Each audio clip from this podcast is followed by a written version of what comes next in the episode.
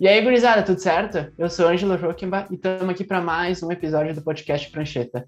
E hoje, novamente, fazendo um girão do que, que aconteceu de melhor no fim de semana no mundo da bola. Estou aqui na presença do Zé. E aí, Zé, como é que estamos? Gurizadinha, tudo certo? E do Gabriel, hoje, Jordani. Fala, gente, tranquilo? E hoje, para falar de Gauchão, Paulistão, final da Copa do Nordeste e também do Campeonato Italiano, em que a Inter finalmente conseguiu quebrar a hegemonia de nove anos da então campeã Juventus. Vem, vem com os guri.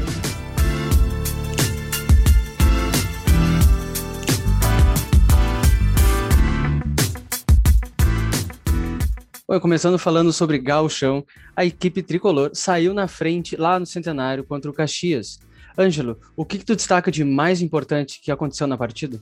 Cara, eu acho que foi um jogo regular para bom do Grêmio, né? Acho que o Grêmio fez 30 minutos iniciais de boa, de muita qualidade, dominando completamente o Caxias.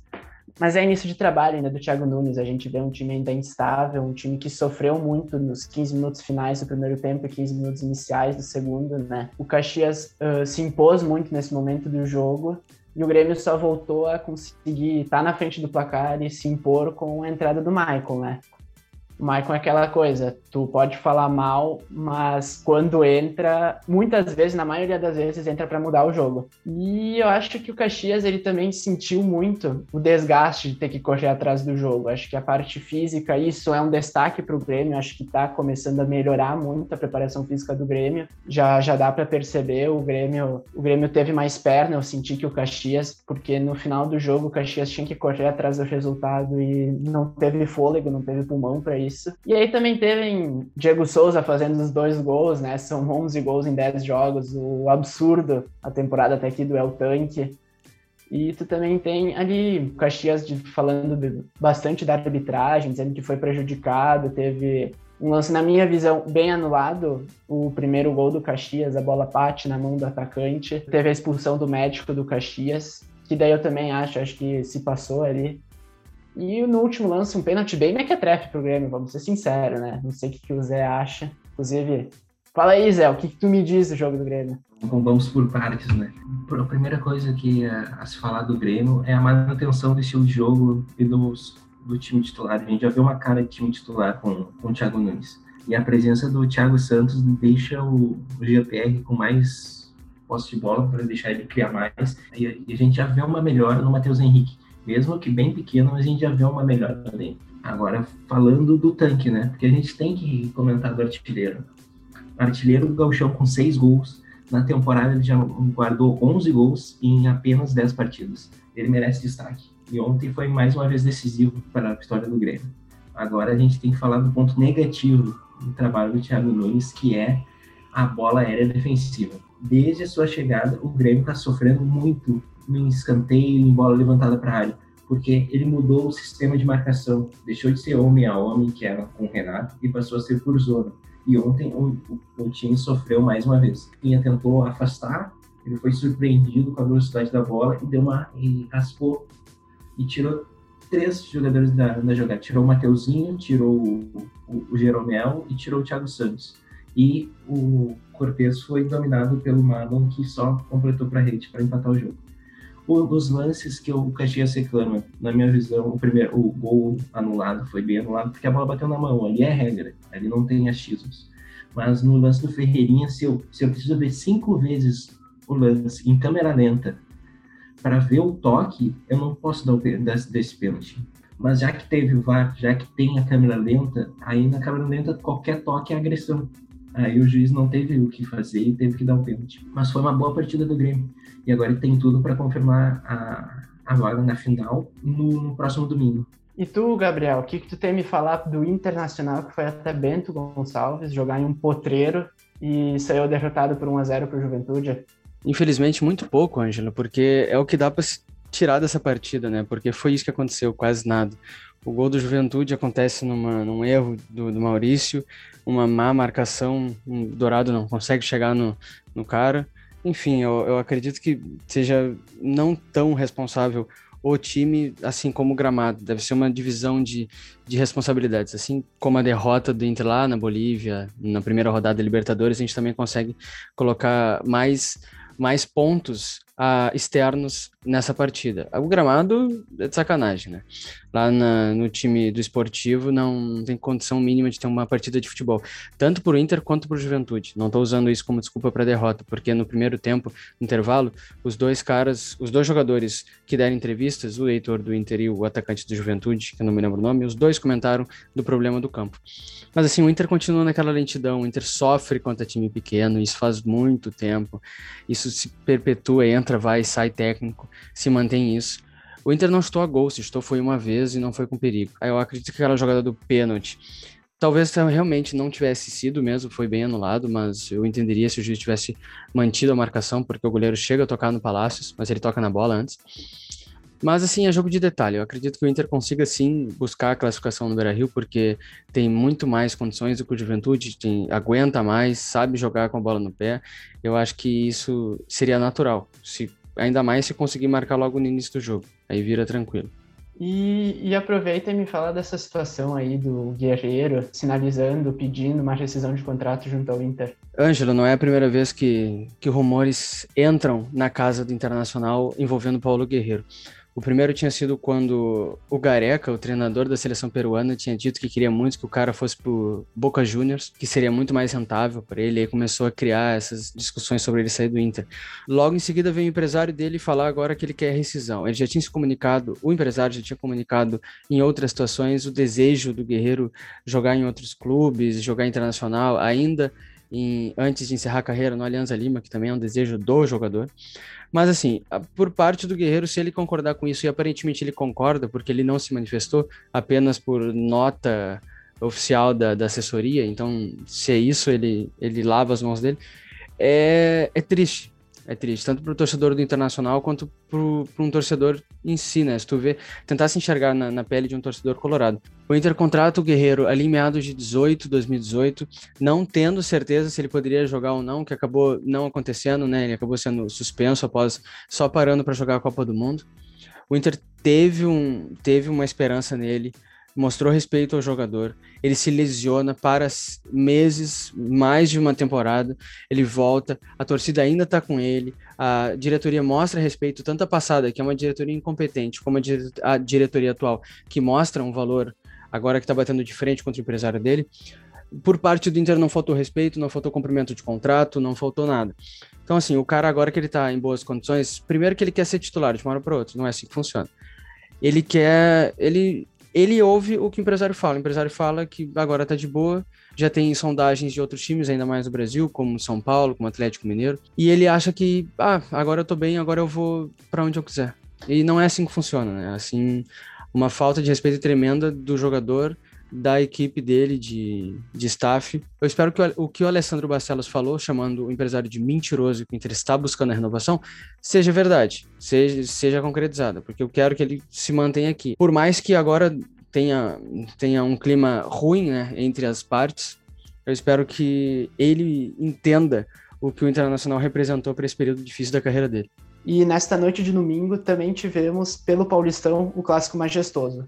O Corinthians recebeu o São Paulo e o resultado foi um empate por 2 a 2 Me fala aí, Zé, o que tu achou do jogo? Ah, foi uma partida bem interessante a gente analisar, né? É, principalmente pelo São Paulo do Crespo, a gente criou uma expectativa bem boa em relação à partida. Porque a gente, né, a pré-análise, a gente fez o quê? Ah, o São Paulo vai se impor e talvez nessa, nesta partida venha a primeira vitória do clube São Paulino na Arena em Itaquera. E que estava acontecendo. Porque o, o Miranda faz o gol de, que abre, abre o placar logo aos oito minutos do partido, bem no comecinho. Aí o Corinthians não, não conseguia tro, trocar passes, não conseguia chegar ao ataque. Até que aos 40 ali, pertinho do final do primeiro tempo, o Ramiro toca uma bola, consegue um passe para o Luan, e o Luan na entrada da área solta um foguete, um foguete marcando um golaço naqueles bons tempos de Luan do Grêmio, assim. Saudade, Reizinho. Aí, na segunda etapa, a partida continuou pressionada, marcada, peleada, nem parecia um, um clássico paulista, porque estava bem, bem marcado. O Corinthians chegando na base de cruzamentos e bola para a área, e o São Paulo tentando criar, mas esbarrando já na, na sequência de, de jogos também. Aí até que o, o Luan pega a bola no meio de campo, dá aquele, aquela pré-assistência para o Fagner. O Fagner chega na linha de fundo, cruza e o Mosquito desvia fazendo 2 a 1 um. Até aí, a gente vendo a partida acreditando que o Corinthians ia segurar o resultado. Até que aos 48 minutos, 36 segundos, o zagueiro simplesmente agarra o Pablo em um lance que o, o atacante São Paulo não chegaria na bola. E o juiz, bem colocado, assinala o pênalti. Na cobrança, o Luciano, ex-grêmio, bate e empata o jogo. Mas foi uma boa partida, assim, considerando tudo que a gente está vivendo, para um horário atípico, né? Jogo às 10 e 15 da noite. E com o resultado, o Corinthians manteve a invencibilidade contra o São Paulo na Arena Itaquera. Já são 14 jogos, 10 vitórias e 4 empates. Eu gosto de ver a ironia que é o campeonato paulista para o Corinthians, né? Porque sempre é, é, um time que consegue chegar nas cabeças, mesmo tendo um elenco desfavorável e um futebol defeituoso como é nos últimos anos que a gente vê aí do Corinthians. Ele chegou na final passada, quase foi campeão em cima do Palmeiras, perdendo detalhe nos pênaltis, e agora o São Paulo vinha de vitórias consecutivas estupendas, jogava muito bem com o Crespo, e o Corinthians mostrava ainda defeitos qualitativos em certas regiões do campo. A gente teve discussões recentes agora com o Cássio, quando ele saiu fazendo, dando aquela entrevista putaço da cara, dizendo que os caras saíram da barreira, no jogo contra o Ferroviária. E quando chega na hora de decidir, quando chega na hora do clássico, parece que alguma coisa acontece com esse time. É, é, muito legal ver isso, porque o Corinthians ele bateu de frente com o São Paulo e quase ganhou do São Paulo. São Paulo ganha, é, ele empata no fim. Bom, agora indo para o outro lado do país, em Pituaçu, tivemos o primeiro jogo da Copa do Nordeste. Bahia saiu atrás contra o Ceará. Ceará agora para o segundo jogo tem na vantagem um gol de diferença. Ângelo, me diz o que, que tu consegue analisar dessa partida? Foi um, foi um jogo bem parelho, eu acho. Achei o Ceará levemente superior, mas nem tanto, né? Um jogo que teve duas expulsões, uma para cada lado. Um jogo quente, né? A gente vê uh, a rivalidade entre Bahia e Ceará se aflorando nesses últimos anos, né? O Ceará crescendo muito dentro do cenário regional.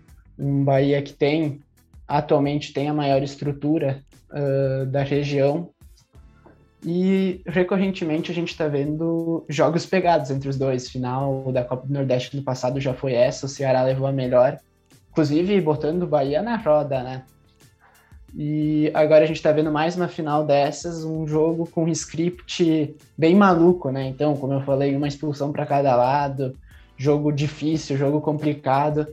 O Jael entrando aos 42 do segundo tempo para fazer um gol de falta aos 47. Então, completamente maluco a final da Copa do Nordeste, que, que, tem crescido, né? Acho que é bem interessante a gente ver a Copa do Nordeste como um campeonato que tem crescido muito nos últimos anos. É bacana olhar a Copa do Nordeste, tu vê jogos muito bons, tu vê as equipes grandes tendo dificuldade contra equipes pequenas, tu vê que a Copa do Nordeste hoje ela tá conseguindo alavancar bastante o futebol da região. E isso é bem bacana. É um bom produto a Copa do Nordeste mesmo. E é interessante que a cada ano cresce mais, até com as transmissões agora, que antes era mais regional e agora já é pay-per-view para todo o Brasil. Ano passado, o, Ce o Ceará de Guto Ferreira, vulgo Gordiola, colocou o Bahia de Roger na roda. Na primeira partida foi 3 a 1 e na segunda partida foi 1 a 0 magro só para mostrar a superioridade da equipe cearense. E o Guto Ferreira vem para mais um título né, de Copa do Nordeste. Seria o terceiro seu terceiro título. E agora, a Inter no campeonato italiano.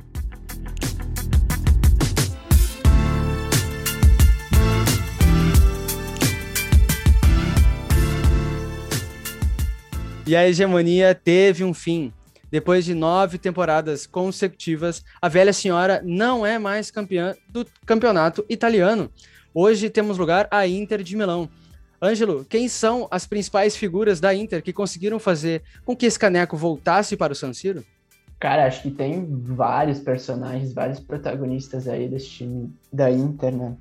Acho, acho que esse título da Inter coroa um processo muito bem feito, né? Porque tu tem uma Inter que caiu muito depois de ter sido campeã em 2010 da Champions League, a Tríplice Coroa e tal. Uh, decaiu muito. Uh, faltou uh, se afundou em dívidas, assim como o Milan, viu a Juventus crescer demais nesse período, dominar completamente a Itália, E a gente viu um processo aí, principalmente a partir de 2017, quando a Inter começa a se reestruturar, começa a engrenar de novo. Teve diferentes técnicos à frente do processo, e quando contrata o Conte, quando chama o Conte no início da temporada passada, uh, era justamente para chegar nesse momento. Porque o Conte, ele é muitas vezes um cara que é complicado de lidar. Ele muitas vezes não é o técnico preferido. Eu, particularmente, gosto muito dele. Não é o técnico preferido dos, dos torcedores, que joga o futebol mais vistoso. Mas é o cara que ganha. É o cara que consegue fazer o time funcionar da maneira que ele quer em pouquíssimo tempo e consegue botar o time, botar a medalha no peito foi para isso que trouxeram ele, deu certo. Acho que não é só ele o, o, grande responsável por esse título, tem o Lukaku, muito bacana ver o Lukaku sendo campeão nacional, né? Depois de eu acho que ter sido injustiçado no Manchester United, ver o Lukaku sendo, para mim, o protagonista desse título, muito legal. O Barella, o Nicolas Barella, fazendo um campeonato absurdo de bom. Tu tem na zaga o De Vrij indo muito bem. O, o Handanovic, né? O Handanovic, que acho que é um ídolo da Inter nesses tempos de vacas magras, segurou muita bronca, muita bronca mesmo. Acho que nem é o auge dele, acho que a temporada dele nem é tão boa assim quanto ele já fez, mas muito legal ver ele sendo campeão. Tem, tem o Eriksen, que eu não acho que é protagonista, né? Foi meio titular, meio reserva em alguns momentos, mas que sai do Tottenham dizendo que estava saindo do Tottenham para ganhar títulos e de fato ganha o título, né? Então por aí vai, tu tem, tu tem o Lautaro Martinez, né, que também ainda é meio instável, mas que, que fez grande temporada. Então é isso. A gente via nas, pelas últimas temporadas que a Inter era quem estava mais perto de quebrar a hegemonia. O Napoli teve ali uma chance na temporada 2016, 2017 com Maurício Sarri, mas quem tinha mesmo bala na agulha para quebrar a hegemonia da Juventus era, era com certeza a Inter o Sarri bateu uma trave com a Napoli em dois anos consecutivos, fazendo campanhas espetaculares, só que a Juventus ia lá e fazia uma melhor ainda. Aí não tinha como. Nos últimos anos, realmente, é a Inter teve uma crescente e também agora tem uma nova força que é a Atalanta. Né? Atalanta chegando e se mantendo uma crescente ali, brigando por, por vaga na Champions, por exemplo. Mas um, um, outro destaque é válido é o Hakimi também, que saiu do Borussia e voltou para para Inter de Milão foi bem. A dupla de ataque, o Lukaku e o Lautaro, não tem como a gente não falar deles. Quando apertava, eles tiravam alguma coisa da cartola e, e ajudavam a Inter a pontuar. E na última partida, a gente pode, mesmo o coração sofrido do torcedor do Tottenham, mas o Eriksen teve sim uma importância, porque ele, ele saía, quando às vezes as partidas estavam difíceis, ele saía do banco e dava um, um sistema diferente, um toque de bola refinado. Na última sexta, por exemplo, ele deu assistência no Lukaku, que deu o título do sofá, que a gente chama, né? Já que a Inter jogou na sexta e só comemorou o título na manhã de domingo. Feliz por ver a quebra de hegemonia da, da Juventus e, e pelo 19 título da Inter de Milão. A gente olha para a Inter ganhando com quatro rodadas de antecedência, a gente pensa, nossa, que mega campanha, mas foi uma temporada que não foi fácil para a Inter, né? A Inter começa lá no início, o Conte muito pressionado, o Conte volta e meia meia dando sinais de desgaste, principalmente com o Otaro Martinez, mas porque o Conte é esse cara que é, muito, é bem difícil de lidar. Uh, volta e meia, tu tem, parece que o Conte podia sair. O, a Inter de Milão é desclassificada como a última, como lanterna do grupo da Champions, né? Mas o grupo, nessa, nessa segunda metade da temporada, deu uma baita engrenada. A vitória no San Siro Óbvio, San Siro é um estádio compartilhado por Milan e Inter, mas quem era o mandante do jogo, entre aspas, era o Milan. Aquela vitória que faz 3 a 0 uh, eh, disputa pela liderança ali, é o jogo em que a Inter vai para a liderança, bota o Milan para a segunda posição. Aí eu acho que foi divisor de águas. Ali se viu que a Inter tinha chegado e tinha chegado para ser campeão. E agora, os destaques da semana.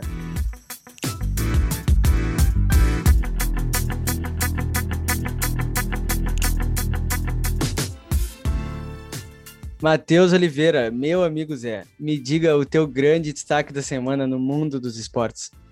Olá, meu amiguinho Giordani. Eu tenho dois destaques. O primeiro é no mundo da bola, o futebol 7 gaúcho. O Grêmio, na tarde de ontem, conquistou a taça do governador ao golear o Audax Gaúcho pelo placar de 8 a 2. Claro, destaque para o representante Douglas, o maestro pifador que está participando do elenco. Então, o maestro pifador segue erguendo taça com o Grêmio. Virou rotina, né? Virou rotina para ele. Agora ele não quer mais. Ele, ele olha uma taça e fala: Eu vou levantar, eu vou levantar. É o Grêmio. E o meu outro destaque agora na NBA. Na última sexta-feira, o Boston Celtics venceu o Santo Antônio Spurs com uma atuação de gala de Jason Tatum. Jason Tatum igualou, marcou 60 pontos e igualou a marca de Larry Bird, um ícone da franquia Celta.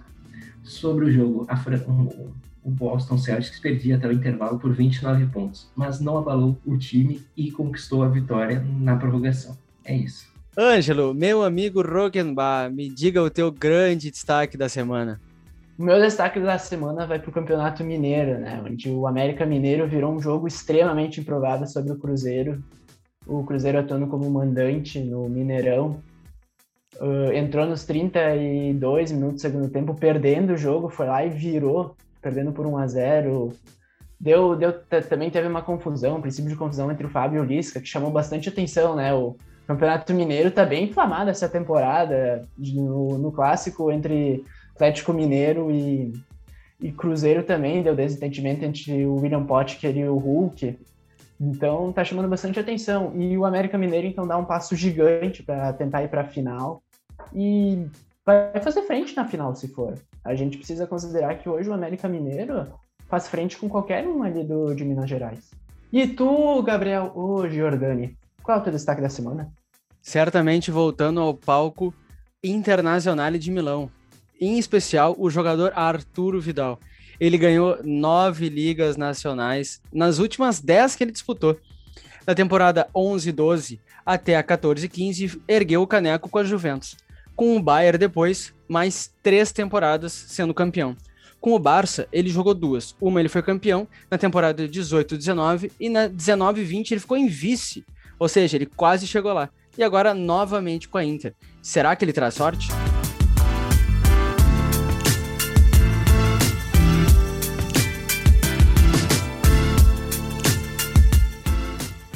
E é isso, pessoal. O juiz levantou os braços, apitou pela última vez aqui no podcast do Prancheta, final de jogo.